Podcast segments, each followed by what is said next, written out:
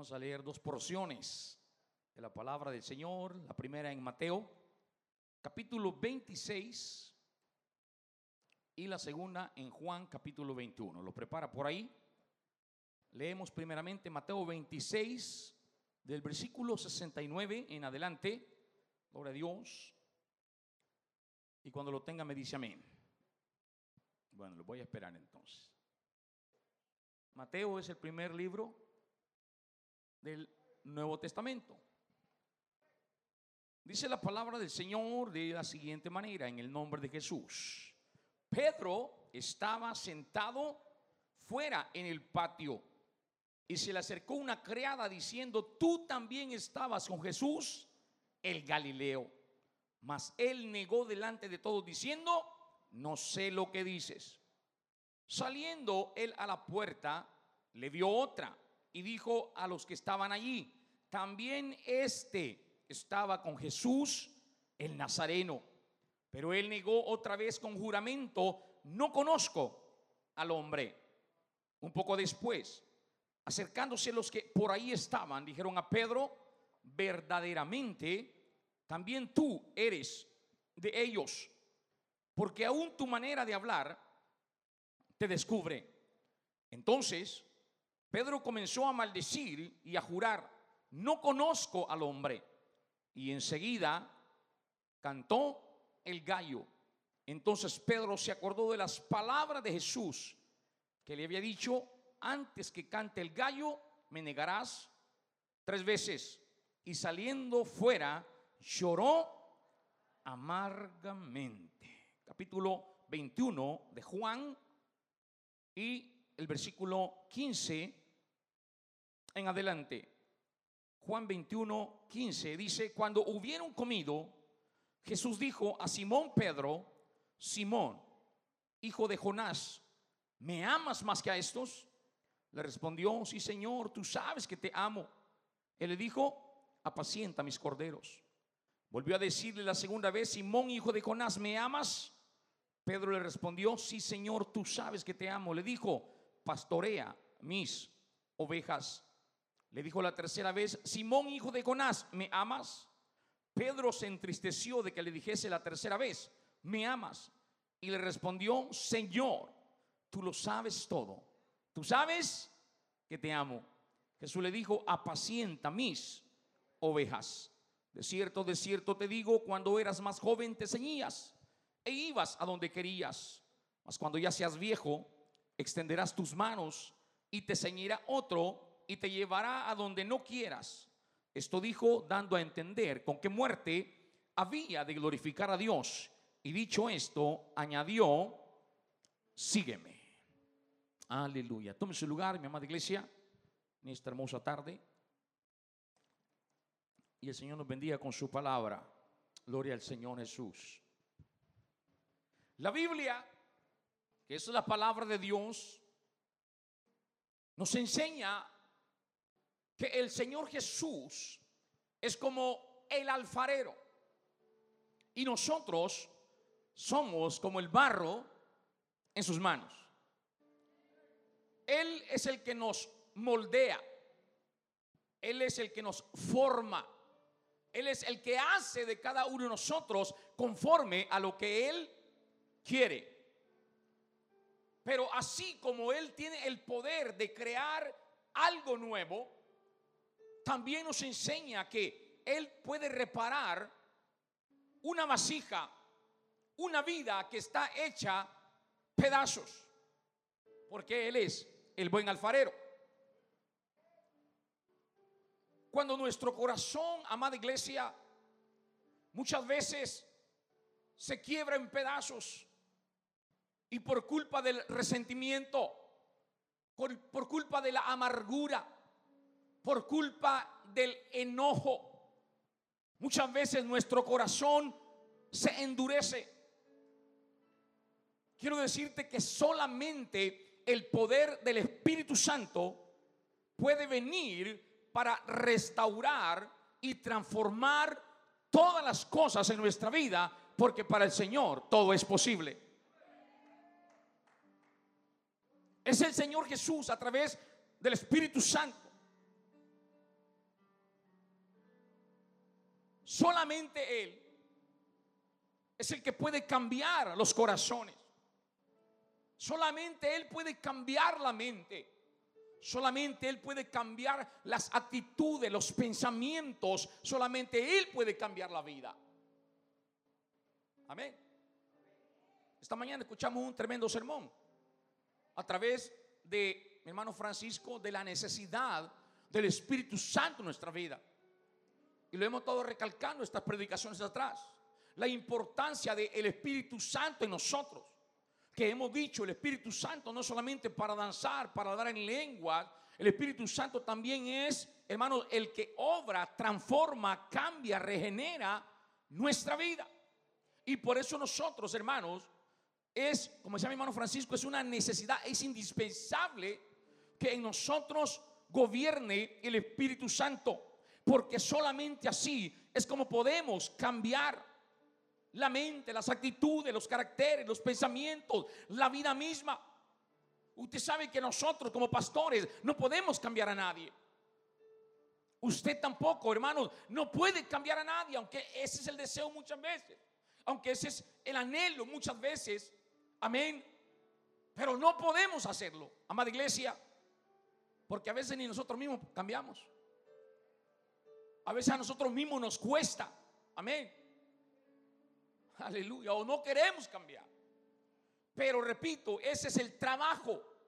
Esa es la obra del Espíritu Santo en el hombre.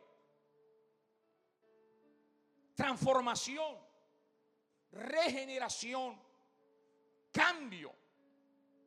Y por eso insistimos, iglesia amada del Señor, necesitamos el Espíritu Santo en nuestra vida. Si hay algo que en este tiempo necesitamos anhelar la iglesia del Señor, es la unción del Espíritu Santo, hermano. Porque eso es lo que realmente va a cambiar, hermanos, nuestra vida. Va a cambiar todo. El Espíritu Santo de nuestro Señor Jesús. Ahora en esta tarde yo quiero enfocarme o tomar el ejemplo de un hombre de carne y hueso como nosotros un hombre, hermanos, para demostrar que el Señor Jesús sí cambia las vidas, sí cambia los corazones. Y ese es el apóstol Pedro. El apóstol Pedro, aquel hombre que la Biblia lo presenta, hermanos, como un hombre con un carácter fuerte, un hombre impetuoso.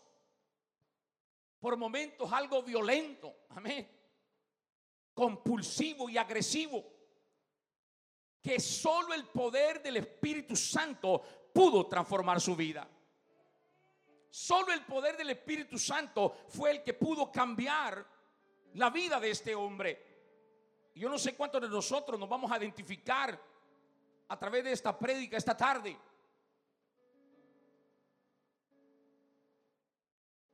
Para comenzar, el apóstol Pedro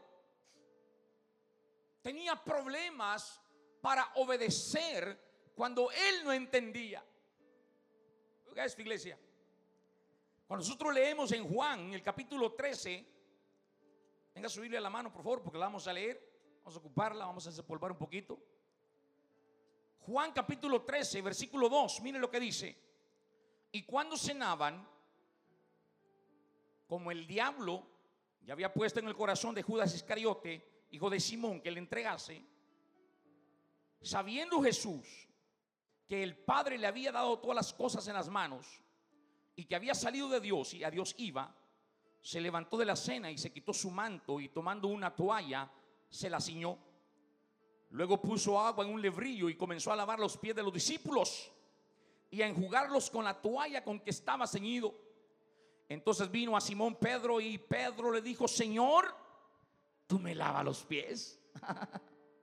Señor, tú me lavas los pies. Respondió Jesús y le dijo, lo que yo hago tú no lo comprendes ahora, mas lo entenderás después. Pedro le dijo, no me lavará los pies jamás. Jesús le respondió, si no te lavare, no tendrás parte conmigo. Le dijo Simón Pedro, Señor, no solo mis pies, sino también las manos y la cabeza. Bañame en otras palabras, pues. No solamente me lavé los pies, si es así, entonces bañame. Pero ¿qué pasa, iglesia? Óigame esto. El apóstol Pedro sabía muy bien que esto que está haciendo Jesús, óigame bien, iglesia, esta actitud que toma el Señor Jesús de lavar los pies o lavarle los pies a sus discípulos, eso solo lo hacía el siervo de la casa. Y lo hacía el siervo de menor rango. Oiga esto, iglesia. Eso lo hacía, eh, eh, podríamos decir, el más bajo de una casa. Amén. Los dueños de la casa no lo iban a hacer. El mayordomo mayor tampoco lo iba a hacer. El siervo mayor no lo iba a hacer. Lo iba a hacer el menor de los siervos, el último. Ese es el trabajo de él, lavar los pies de la gente. Y quizá la justificación de, de Pedro era buena, iglesia. Amén. Porque él pensaba que no era digno de que su maestro lavara sus pies. Pedro no, hermano, no, no concebía que Jesús, el maestro, el Mesías, le lavara sus pies.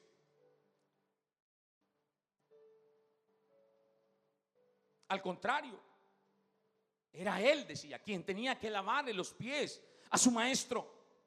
Yo tengo que lavarte los pies. Pero el Señor Jesús, hermanos, no quería eso. Lo que el Señor era y quería era obediencia, su obediencia. Aunque por el momento no entendiera lo que Jesús estaba haciendo, pero él quería enseñarle. Igual que Pedro, amada iglesia, muchas veces nosotros limitamos nuestra obediencia al Señor. Porque muchas veces, ¿qué pasa? No entendemos lo que el Señor quiere para con nosotros. No entendemos lo que el Señor nos está hablando, nos está pidiendo. Y por no entender, muchas veces no obedecemos. Amén. Porque no entiendo, no obedezco. O no obedezco porque no entiendo. Muchas veces, amada iglesia, no entendemos lo que el Señor Jesús está haciendo o quiere hacer en nosotros. Lo que Él quiere que nosotros aprendamos. Pero más que nuestra comprensión, Él espera que nosotros le obedezcamos. ¿Por qué, iglesia? Porque nunca vamos a entender al Señor Jesús. Jamás de los jamases vamos a entender, hermanos, a nuestro Señor Jesús. Nuestra mente, una mente pequeña, limitada, corta, jamás va a entender la magnitud, hermano, de la sabiduría de nuestro Señor Jesús. Pero el Señor, más que tu comprensión, Él espera que le obedezcas. ¿Por qué? Porque muchas veces nosotros usamos la lógica con Dios, hermano, y eso no funciona con Él. Amén. Fíjese usted que para Moisés, para Moisés quizás era algo ilógico hacer lo que el Señor le pedía, hacer un tabernáculo. Hermanos, una casa de telas, de pieles, y que adentro de esa casa hubiera oro, plata, piedras preciosas, las mejores telas y pieles en el, desierto. Tal vez era algo inconcebible para Moisés, pero dice la palabra que Moisés obedeció y lo hizo como el Señor le pidió. Y de esa manera Moisés e Israel vieron la gloria del Señor Jesús, vieron el chequiná del Señor, vieron el poder de Dios obrando en ellos a través del desierto. Para José no era lógico ser el esposo de una mujer que estaba embarazada por obra del Espíritu Santo. Amén, iglesia. Toma esa mujer porque lo que en ella hay, amén, es engendrado del Espíritu Santo. Amén. Imagínense, bueno, nosotros ahora, como ya lo leímos, ya sabemos, ¿verdad? Pero póngase en los zapatos de José. Que le hubieran dicho eso a usted. Mira, tu novia está embarazada del Espíritu Santo. Es algo ilógico para, para José eso. Pero ¿qué dice la palabra del Señor, hermanos? José obedeció y tomó a María por esposa. Para Noé, para Noé no fue algo lógico, hermanos, hacer un arca en el desierto. Cuando nunca había llovido. No, estaban en el desierto, nunca había llovido sobre la tierra. No había, hermanos, mar cerca. Pero el Señor le dijo, Noé, hazte un arca donde sea un medio de salvación, bueno, para los que quieran venir. Amén.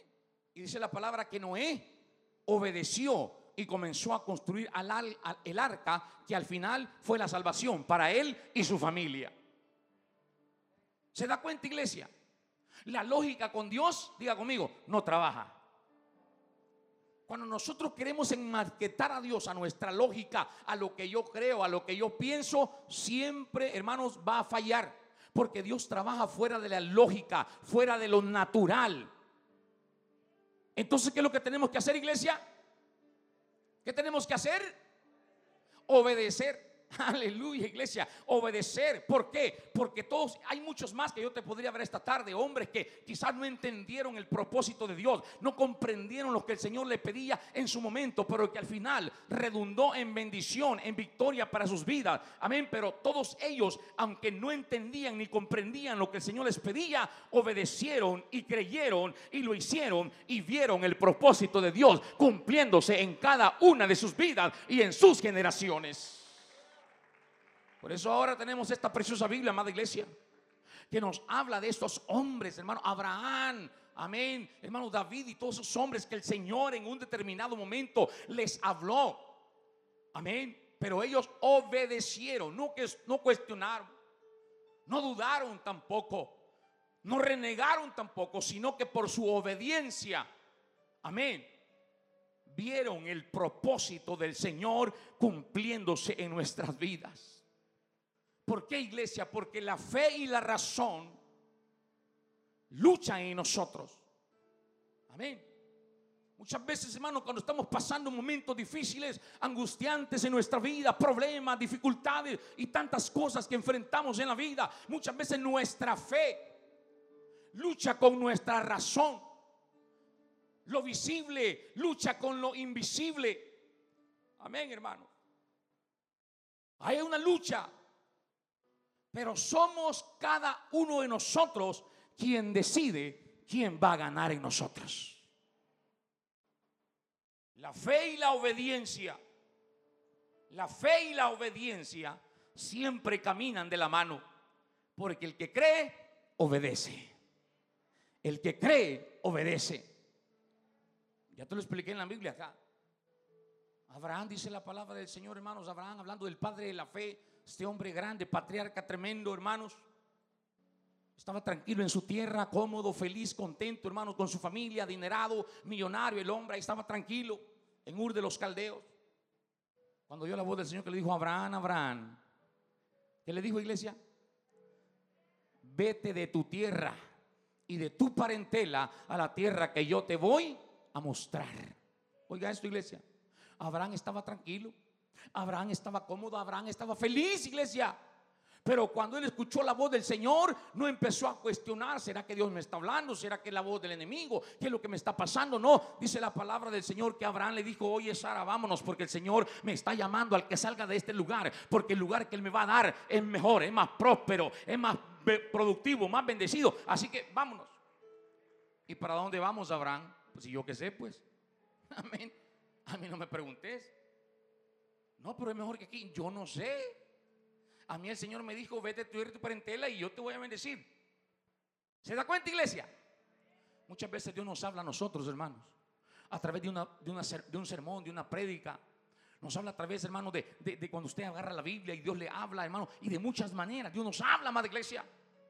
Pero lo que pasa es que a veces no, no obedecemos.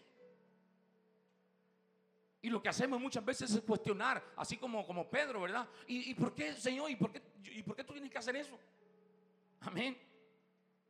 Y comenzamos, hermano, a no obedecer. Y por no obedecer, ¿qué pasa? Perdemos las bendiciones que el Señor tiene para nuestra vida.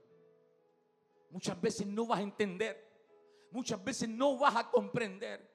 Muchas veces, hermano, mm, la lógica, repito, no te va a dar la razón. Pero aquí no se trata de lógica, aquí se trata de fe, es de creerle al Señor Jesucristo. Y cuando Él me habla, yo tengo que obedecer. Así que no cuestionemos al Señor, iglesia. No tratemos de entender al Señor, solo tenemos que obedecerle. dígale a su vecino, hermano, obedezcamos la voz de Dios. El carácter de Pedro era un carácter impetuoso. De los doce apóstoles del Señor Jesús, generalmente o casi siempre, era el que estaba adelante. Era como el líder de los apóstoles, ¿verdad? Era como el líder de los apóstoles. El que, el que encabezaba el grupo. Era el que primero hablaba era el que tomaba la iniciativa. Algunas veces, hermanos, acertó. Pero en otras veces, hermano, falló terriblemente. Amén. Y si usted va conmigo allí en el mismo libro de Juan, o en la misma, el mismo capítulo 18 de Juan, versículo 4, mire, dice, pero Jesús sabiendo todas las cosas que le habían de sobrevenir, se adelantó y les dijo, ¿a quién buscáis? Le respondieron a Jesús Nazareno. Jesús les dijo, yo soy. Y estaba también con ellos Judas, el que le entregaba. Cuando les dijo, yo soy, retrocedieron y cayeron a tierra. Volvió pues a preguntarles, ¿a quién buscáis? Y ellos dijeron, a Jesús Nazareno. Respondió Jesús, os he, dicho que yo soy. Pues si me buscáis a mí, dejad ir a estos, para que se cumpliese aquello que había dicho, de los que me diste, no perdí ninguno.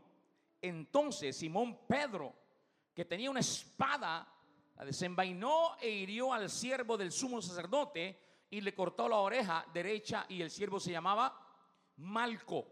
Entonces Jesús entonces dijo a Pedro, mete tu espada en la vaina, la copa que el Padre me ha dado no la ha, no la he de beber. Amén. Mire usted, iglesia, en este episodio de la Biblia, cuando llegan a, a, capturar al Señor Jesús, porque Judas lo ha entregado, cuando identifica o cuando Jesús se identifica con ellos, amén, dice que Pedro, hermanos, actúa sin el consentimiento de su maestro. Pedro actúa en su enojo. Su carácter agresivo explotó. Amén. Y cuando él ve que agarran a Jesús, iglesia, él viene y desenvaina, desenvaina su espada. Amén. Y dijo, ahora es cuando. Amén. Y hermanos, tiró a matar. La cosa es que este hombre quizás estaba listo, ¿ah? Y se apartó, hermanos, y le voló la oreja. Amén. ¿Por qué? Por el carácter impetuoso, violento, agresivo de Pedro. Quiero decirte, mi amado hermano, amada hermana, que la ira en nosotros muchas veces produce vergüenzas y heridas. Amén. El ser de un carácter impulsivo nos hace hermanos, producir, repito, vergüenza y heridas en nosotros. Por eso tenemos que saber, hermanos, y tengamos en cuenta que ninguna situación que nosotros pasemos acá será tan grave que nos lleve a desobedecer al Señor para solucionarla. Así que hay que someter nuestro carácter al carácter de nuestro Señor Jesús. Amén, iglesia. Como decía mi hermano Francisco, en la mañana, hermanos, a veces nosotros queremos actuar por el hombre, por el hombre viejo. Amén. Cuando hay, hermanos, cosas que, que, que, que, nos afectan, cuando hay alguien que nos afecta o nos está causando alguna situación, muchas veces, hermano, si en nosotros no mora ni reina el Espíritu Santo, podemos meternos en problemas, iglesia. Amén. Por desclavarnos de la cruz. Amén. Nos podemos meter en problemas. Por eso repito, no hay nada, hermanos, que podamos pasar o vivir que sea tan grave, que nos lleve a ese extremo. Por eso nosotros, hermanos, tenemos que someter, repito, nuestro carácter al carácter de nuestro Señor Jesús. Dice mi hermano Francisco, a veces la excusa que nosotros ponemos es que yo así soy, hermano. Amén. Yo así soy. ¿Qué está diciendo con eso? ¿Qué está diciendo con eso? Que en su corazón no, no, no mora ni habita el Espíritu Santo. Amén, iglesia. Pablo dijo, con Jesús estoy juntamente crucificado y ya no vivo yo, ¿quién vive en mí? Jesús. Ya no vivo yo, Jesús vive en mí. Amén, hermanos. Aleluya. Así que controle su temperamento, por favor. Amén. ¿Para qué? Para que pueda vivir, como dijo el apóstol, quieta y reposadamente. Y sea de largos días.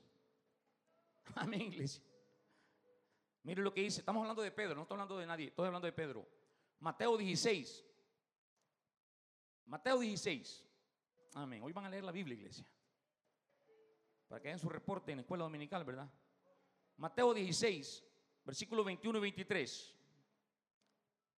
Desde entonces comenzó Jesús a declarar a sus discípulos que le era necesario ir a Jerusalén y padecer mucho de los ancianos, de los principales sacerdotes y de los escribas y ser muerto y resucitar al tercer día. Mire quién aparece aquí. Entonces, Pedro, tomando la parte, comenzó a reconvenir a Jesús y le dice, Señor, ten compasión de ti. En ninguna manera esto te acontezca. No vayas a Jerusalén. ¿Qué vas a ir a hacer? Ahí te van a matar. Amén. Pero Jesús, volviéndose, le dijo a Pedro, quítate delante de mí, Satanás. Santo Dios. Me eres tropiezo, porque no pones la mirada en las cosas de Dios, sino en la de los hombres. Wow, qué tremendo, iglesia. Fuertes palabras. Amén. Jesús había venido para cumplir un propósito. Amén. Y él lo iba a cumplir, cueste lo que cueste. Jesús iba a cumplir su propósito. Y él, le dice lo que tiene que hacer, pero Pedro lo llama aparte y dice, no hagas eso, Señor. Mira, ten compasión de ti, vas a sufrir. Pedro cree que está haciendo lo correcto, hermano. Y así parecía. Pero su consejo está mal. Y eso es porque su visión está en fusión de lo natural y no ve las cosas como el Señor las ve. No ve el propósito de su misión. En otras palabras, iglesia, no era Pedro el que estaba hablando, era Satanás. En Pedro, queriendo obstruir el propósito, el plan de Dios. Mira, iglesia, a veces creemos que somos más sabios que Dios. Amén. A veces nosotros, hermanos, creemos que somos más sabios que Dios. Y actuamos según creo o pienso que así es. Amén. Y no nos damos cuenta, mis amados hermanos, que estamos estorbando el plan de Dios en nuestra vida. Siempre he dicho, hermanos, y hemos dicho que muchas veces por querer actuar a nuestra manera, a lo que yo creo, a lo que yo pienso, ¿qué es lo que hacemos, hermano? perdemos el propósito de Dios. Perdemos el plan de Dios, obstruimos el plan, el propósito de Dios en nuestra vida. Eso es lo que está haciendo Pedro, queriendo obstruir el plan de Dios. Según él lo está haciendo bien, pero al final, hermanos, es amonestado por el Señor Jesús. En muchas ocasiones también, hermanos, el cristiano juzga desde su visión natural, desde su visión natural y no ve las cosas como Dios las ve. Amén. Creemos, hermanos, que estamos actuando en el plan o el propósito de Dios y no es así. Si no, acordémonos de Jonás.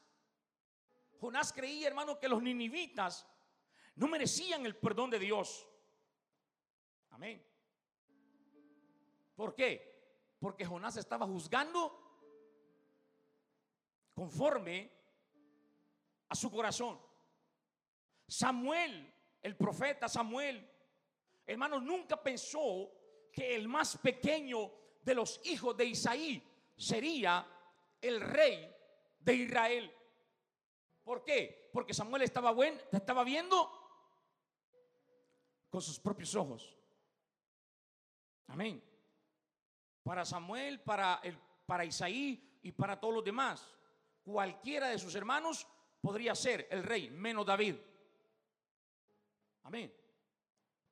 ¿Por qué iglesia? Porque el hombre ve el qué? Lo exterior. Nosotros vemos el empaque, nosotros vemos lo de afuera, pero Dios ve lo interior. Dios mira el corazón, amada iglesia. Y muchas veces por eso nos equivocamos, porque juzgamos, juzgamos según lo que vemos, juzgamos según lo que aparenta, pero no conocemos el corazón. Amén. No conocemos el interior. Y ahí solamente nuestro Señor Jesús. Amén, hermano. Así que hay que tener cuidado. Amada iglesia, hay que tener cuidado. Eso es lo que le dice el Señor, hermanos. Amén. Y él dice el versículo 23, pero él volviéndose dijo a Pedro, quítate delante de mí, Satanás, me eres tropiezo. Porque no mira, no, porque no pones la mira en las cosas de Dios, sino en las de los hombres. También a veces como Pedro podemos ser piedra de tropiezo para que otros no hagan la voluntad de Dios. Hay que tener cuidado, amada iglesia. Todo esto ha quedado de ejemplo para nosotros. Todo esto ha quedado de ejemplo para nuestra vida, amados hermanos. Otro punto negativo de Pedro. Pedro tenía dificultades para perdonar. Amén. Miren lo que dice Mateo 18, versículo 21 y 22. Dice, entonces se le acercó Pedro y le dijo, Señor, ¿cuántas veces perdonaré a mi hermano que peque contra mí? ¿Hasta siete? Jesús le dijo, no te digo hasta siete, sino aún hasta setenta veces siete. Señor, ¿cuántas veces tengo que perdonar a mi hermano que peque contra mí? ¿Hasta siete? Jesús le dijo, no, no te digo hasta siete, sino hasta setenta veces siete. Amén. ¿Cuántos de nosotros nos parecemos al apóstol Pedro, verdad? ¿Cuántos de nosotros en esto nos parecemos al apóstol Pedro? Nos cuesta perdonar. Alguien dijo por ahí, fácil es pedir perdón, difícil es perdonar.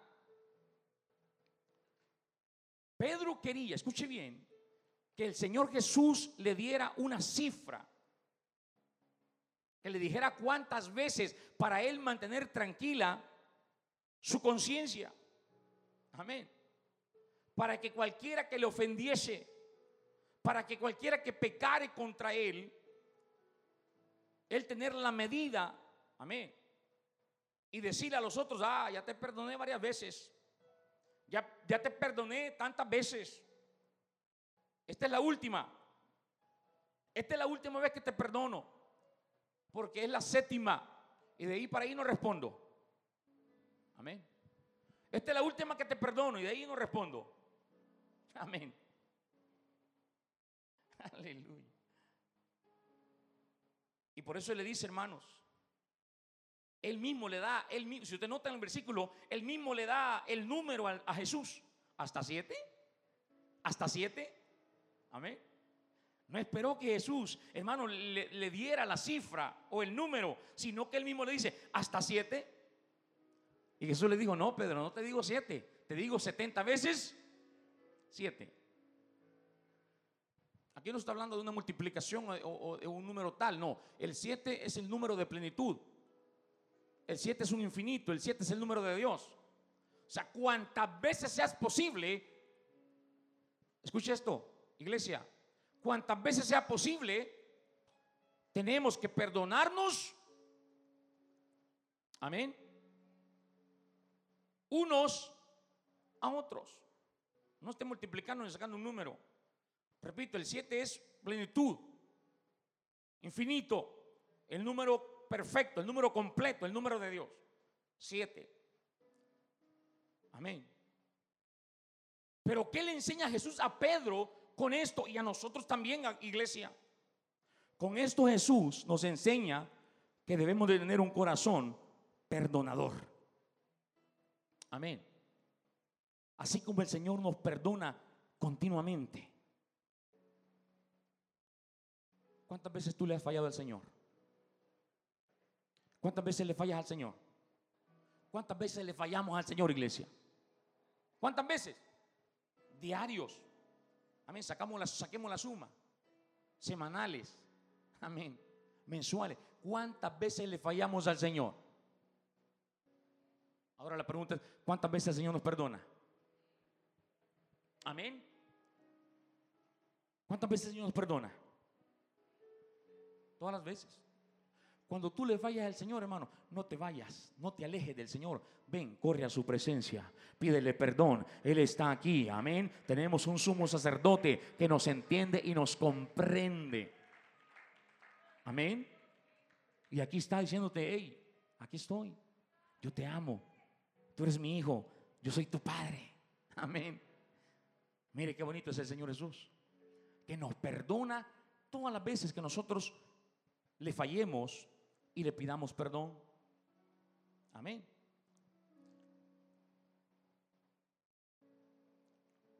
Por eso dice la palabra del Señor, hermanos, en Colosenses 3:13, soportándonos unos a otros y perdonándonos unos a otros. Si alguno tiene queja contra otro, como Jesús os perdonó, así también hacerlo vosotros. Una vez más pregunto, ¿cuántas veces nos ha perdonado el Señor a nosotros? Amén. Y ofendemos al Señor, hermano. Y le faltamos el respeto.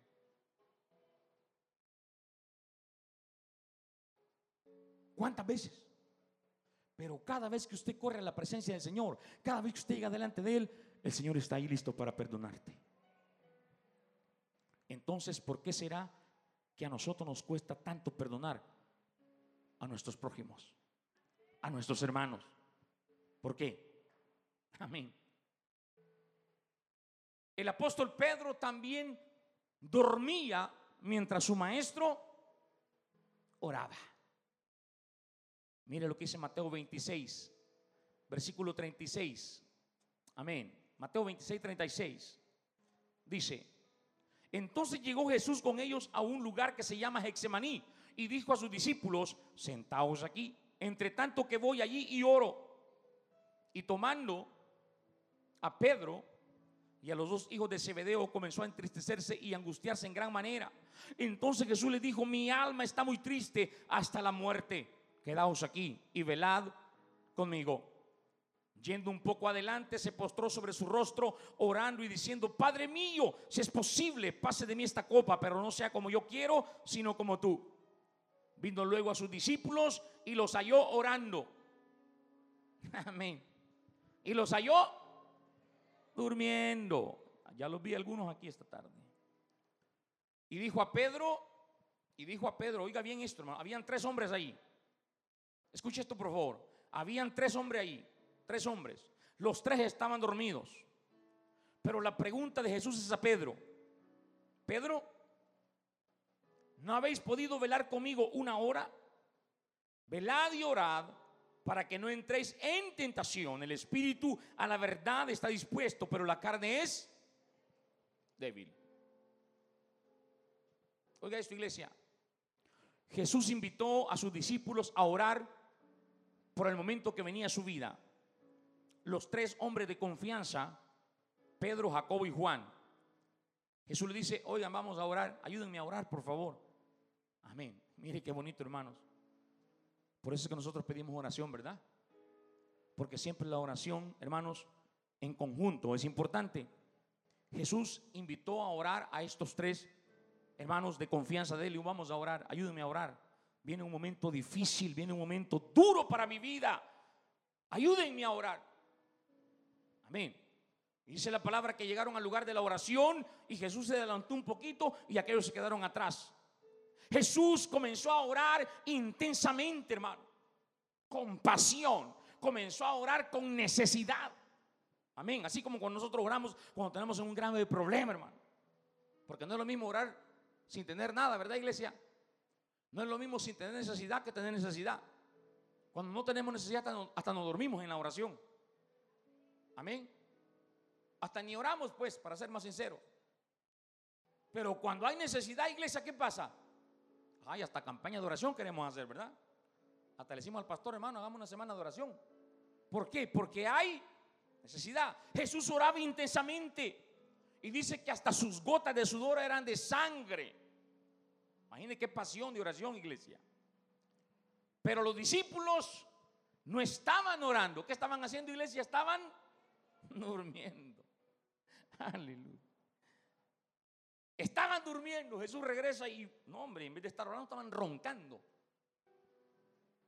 Y la pregunta de Jesús, repito, es especial a Pedro. Pedro, ¿por qué a Pedro?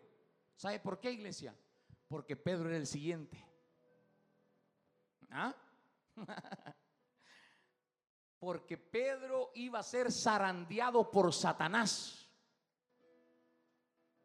Y Pedro debía estar orando de rodillas, buscando fortaleza, ayuda, fuerza de parte del Señor, pero no, Pedro estaba durmiendo. Ah. Por eso, hermano, Jesús le dijo a Pedro, Pedro, Satanás me ha pedido para zarandearte. ¿Y qué le dijo Jesús? Yo voy a orar para que tu fe no te falle, no faltes. No le dijo yo te voy a defender. Amén.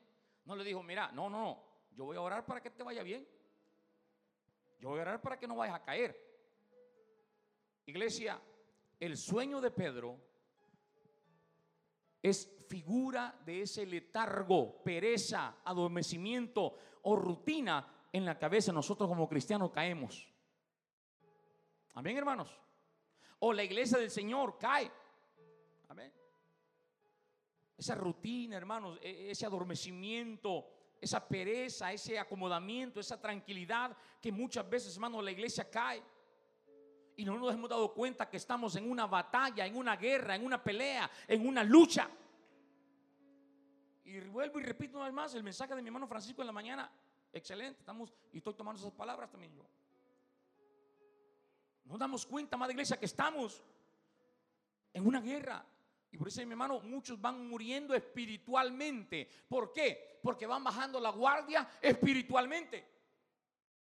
Ya no oran. Ya no hay tiempo de oración. Como dice la alabanza, ya no hay, ya no hay altar sin lágrimas. Ya no hay búsqueda de Dios. Ya no hay hambre de Dios. Ya no hay hambre por congregarnos. A pesar de que ya nos abrieron las puertas para congregarnos a pesar de que ya no hay cuarentena. Pero algunos se quedaron en cuarentena perpetua. Amén, iglesia. Algunos se quedaron en cuarentena perpetua, ya no, ya no salieron a la iglesia. Bueno, a la iglesia, ¿verdad?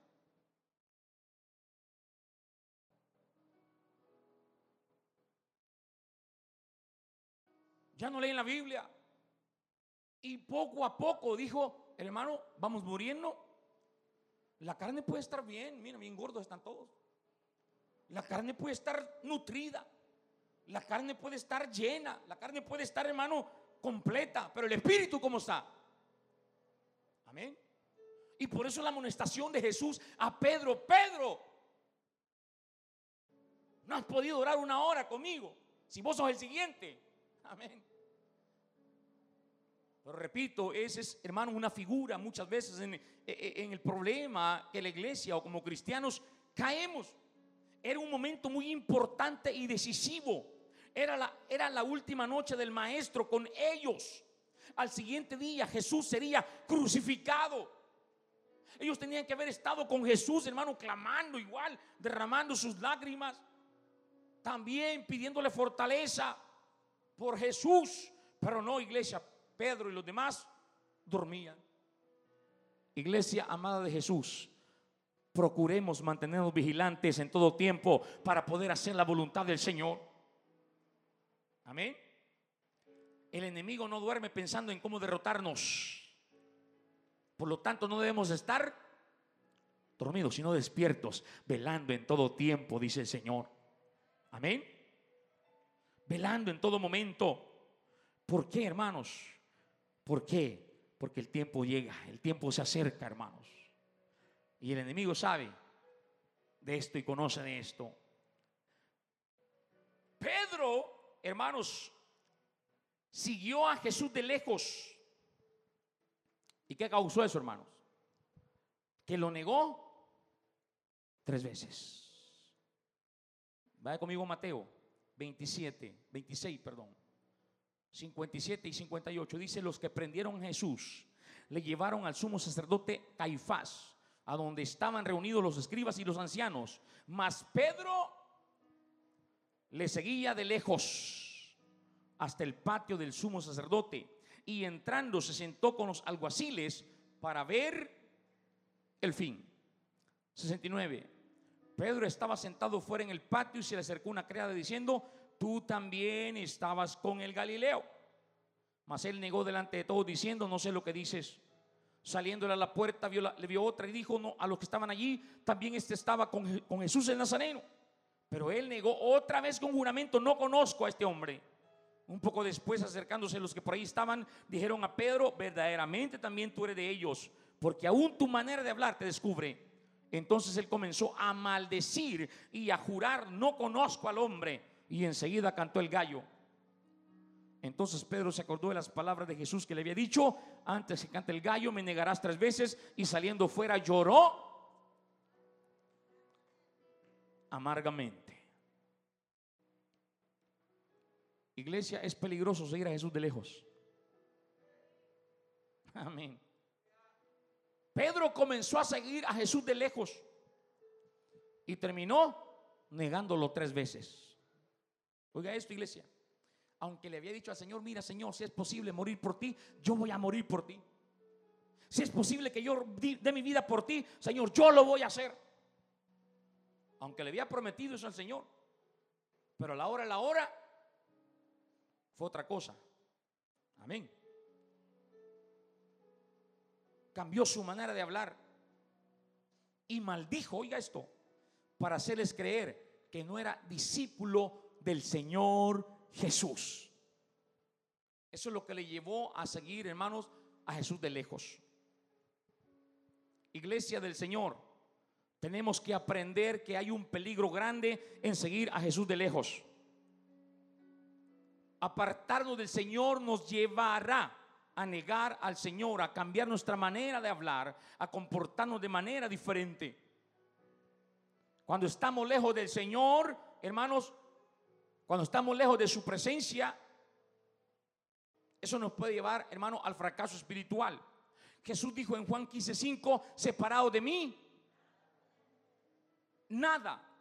Y Jesús dijo, amén, acercaos a mí y yo me acercaré a vosotros.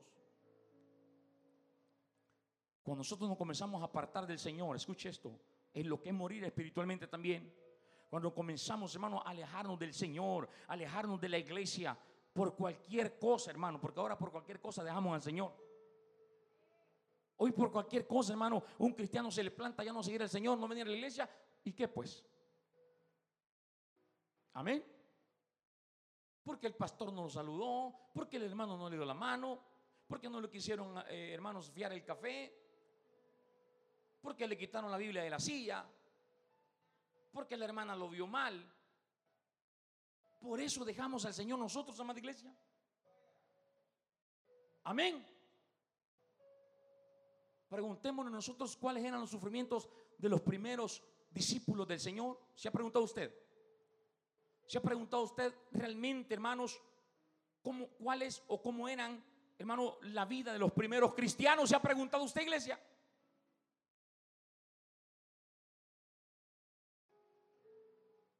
Lo que ellos sufrieron lo que ellos enfrentaron, lo que ellos vivieron, hermano, por amor al Señor Jesús. Amén. Lea, cuando usted tenga tiempo, lea, hermano, la carta a los hebreos. Lea la carta, el capítulo 10, versículo 11, versículo 12. Lea usted, hermano. Todo lo que estos hombres, los primeros cristianos, enfrentaron y vivieron por amor al Señor Jesús, por, por la fe en Jesús. Aserrados, amén, encarcelados, apedreados, latigados. Bueno, y tantas cosas, amada iglesia, que no, hombre, nosotros ahora estamos en la gloria. Pero ¿qué nos aparta del Señor muchas veces? ¿Qué nos hace alejarnos del Señor muchas veces, hermano? Amén. Por eso yo te digo esta tarde, hermano, el consejo esta tarde es, no importa lo que nosotros podamos estar pasando o estar viviendo, nunca te alejes del Señor Jesús, nunca te apartes del Señor Jesús, nunca abandones al Señor Jesús, hermano. Nunca. No sigas al Señor de lejos, porque puedes perder tu comunión con Él, pero lo más peligroso, puedes perder tu salvación. Sí, ¿Cuánta gente ha estado aquí con nosotros? Lo enmarcó nuestro hermano Francisco en la mañana también. ¿Cuántos han estado aquí, hermanos? Y ahora andan en el mundo. Andan, hermanos, peor de como vinieron. Amén. Y usted les habla del Señor, hermano, no, hombre. Le habla de la iglesia peor. Y ahí andan, hermanos, perdidos, lastimosamente, sin salvación, porque ya perdieron su salvación. Amén. Por eso los que estamos aquí todavía, lo que todavía estamos haciendo un poco de lucha, hermano, hay que permanecer en el Señor. Hay que estar más cerca posible de nuestro Señor Jesús. Aleluya. Hay que meternos más en el Señor. Hay que saber que sin Él no somos nada, no podemos nada, no hacemos nada sin el Señor. Sin la presencia de Dios, ¿qué hacemos? Por eso Moisés le dijo, Señor, si tú no vas conmigo, no me saques de aquí. Amén. Si tú no vas conmigo, Señor, yo no quiero seguir. Oh, qué bonito fuera, hermano, que nosotros ahora tomáramos esa decisión también. Amén. Si el Señor no va conmigo, yo no voy. Si el Señor no está conmigo, yo no voy. Y terminamos con este. Este fue, hermanos, lo que era el apóstol Pedro o Pedro. Amén. O Simón, como usted quiere llamarle en su vida, en su carácter. Pero ahora veamos, en Pentecostés, escuche esto, ahí viene lo importante. En Pentecostés, el apóstol Pedro, amén, tuvo una experiencia poderosa con el Espíritu Santo que marcó en él, escuche, un antes y un después en su vida. Vaya conmigo a Hechos capítulo 2. Amén. Ya vimos la vida del apóstol Pedro, hermanos. Amén. Todo lo que él hizo, todo lo que él fue antes del Espíritu Santo. Pero ahora veamos, hermanos, la importancia del Espíritu Santo. Miren lo que dice Hechos 2, versículo 1. Cuando llegó el día de Pentecostés estaban todos unánimes juntos. Y de repente vino del cielo un estruendo como de un viento recio que soplaba el cual llenó toda la casa donde estaban sentados y se le aparecieron lenguas repartidas como de fuego, asentándose sobre cada uno de ellos y fueron todos llenos del Espíritu Santo y comenzaron a hablar en otras lenguas según el Espíritu les daba. que hablasen. Ahí estaba Pedro, iglesia. Amén. Ahí estaba Pedro con este grupo de hermanos que estaban esperando la promesa que el Señor les había hecho. Amén. Que recibirían el poder del Espíritu Santo. Y mire lo que dice el versículo 14. Entonces Pedro, ah, poniéndose en pie con los once, alzó la voz y les habló diciendo, varones judíos y todos los que habitáis en Jerusalén, esto os sea notorio y oíd mis palabras, porque estos no están ebrios como vosotros suponéis, puesto que es la hora tercera del día. Mas esto es lo dicho por el profeta Joel. Y en los postreros días, dice Dios, derramará de mi espíritu sobre toda carne. Y vuestros hijos y vuestras hijas profetizarán. Vuestros jóvenes verán visiones y vuestros ancianos soñarán sueños. Aleluya. Entonces Pedro poniéndose en pie. ¿Se da cuenta, iglesia? Mire, cuando Pedro es lleno del Espíritu Santo, hubo un cambio, una transformación en su vida. Pedro jamás volvió a ser el mismo. Amén. El que había negado al maestro, el que lo siguió de lejos, ahora levanta su voz y lo está predicando ante miles de judíos. Amén. Escuchen bien esto, iglesia.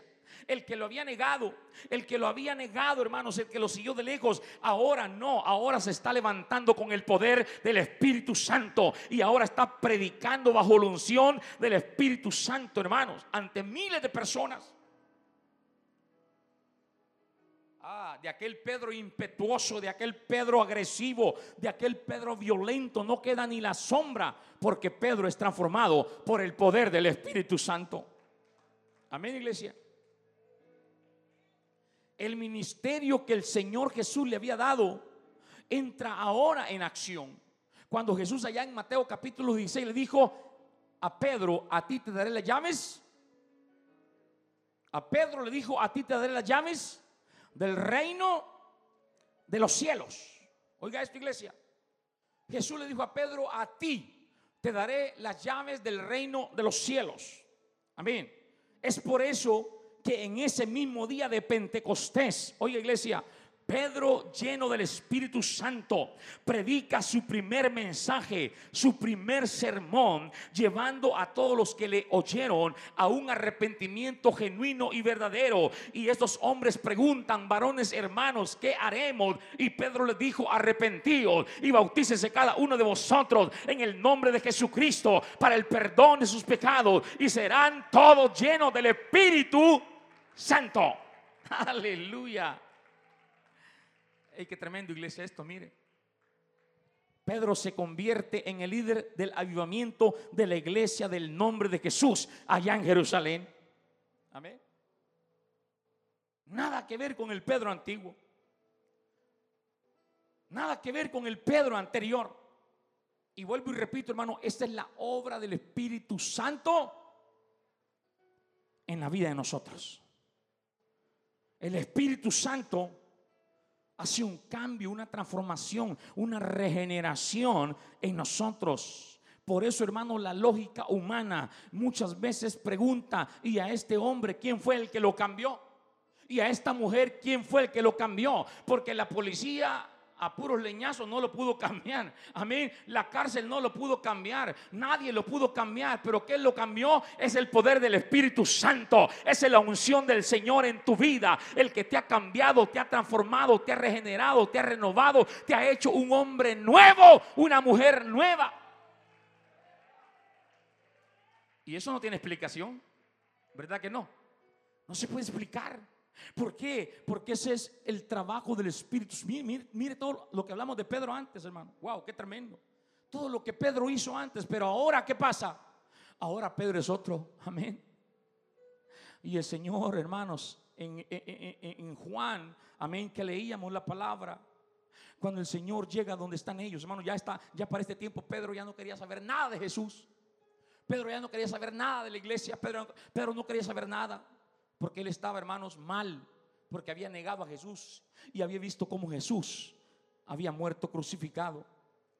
Pero por eso Jesús viene, amén, como ese alfarero, porque su corazón está roto. Su corazón, hermanos, está amargado.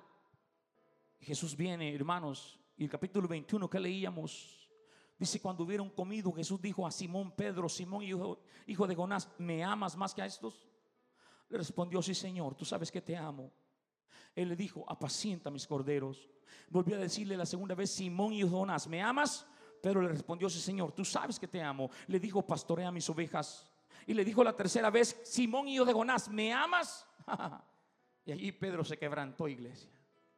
Ahí Pedro quebró su corazón y le dijo, Señor, tú lo sabes todo. Tú sabes que te amo. Amén. ¿Por qué tres veces le pregunta, iglesia? Porque tres veces Pedro negó a Jesús. Esas heridas estaban en su corazón. Entregué al maestro. Negué al maestro. Amén. Y esas heridas, esas tres heridas estaban en su corazón. Y por eso tres veces Jesús le pregunta para sanar cada una de esas heridas en el corazón de Pedro. Ahora le dice Pedro, cuando eras joven te ceñías e ibas a donde querías. Mas cuando ya seas viejo, extenderá sus manos y te ceñirá otro y te llevará a donde no quieras. Esto dijo dando a entender con qué muerte había de glorificar a Dios. Y dicho esto, dijo, sígueme. Ahora Pedro, hermano, ya no sale corriendo.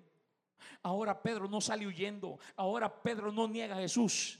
Ahora está dispuesto hasta dar su vida por el Señor Jesús. Y la historia nos dice que Pedro murió crucificado. Oiga esto, iglesia. Pedro murió crucificado por causa del nombre de Jesús, por causa del Señor Jesús. Pero él murió boca abajo. Él pidió morir boca abajo. Porque dijo, no es posible que yo muera como mi maestro. Le dieron vuelta y murió ahogado en su propia sangre. El apóstol Pedro da su vida por Jesús. Amén, iglesia. Solo el Señor Jesús cambia los corazones y las vidas. Solo el Espíritu Santo, hermanos, puede hacer en nosotros lo que más nadie puede hacer. Solo el Señor Jesús es poderoso para transformar nuestro corazón, nuestro carácter, nuestro temperamento. Solo Él puede cambiar ese carácter duro en uno semejante al suyo. Amén. ¿Cuántos de nosotros todavía, hermanos, estamos peleando con eso? ¿Cuántos de nosotros estamos batallando con eso, amada iglesia? porque no queremos ceder, porque no queremos, hermanos, soltar. Y hay cosas en nosotros que nos tienen así, con corazones duros. Amén. Nos tienen, hermanos, con corazones amargados. ¿Por qué?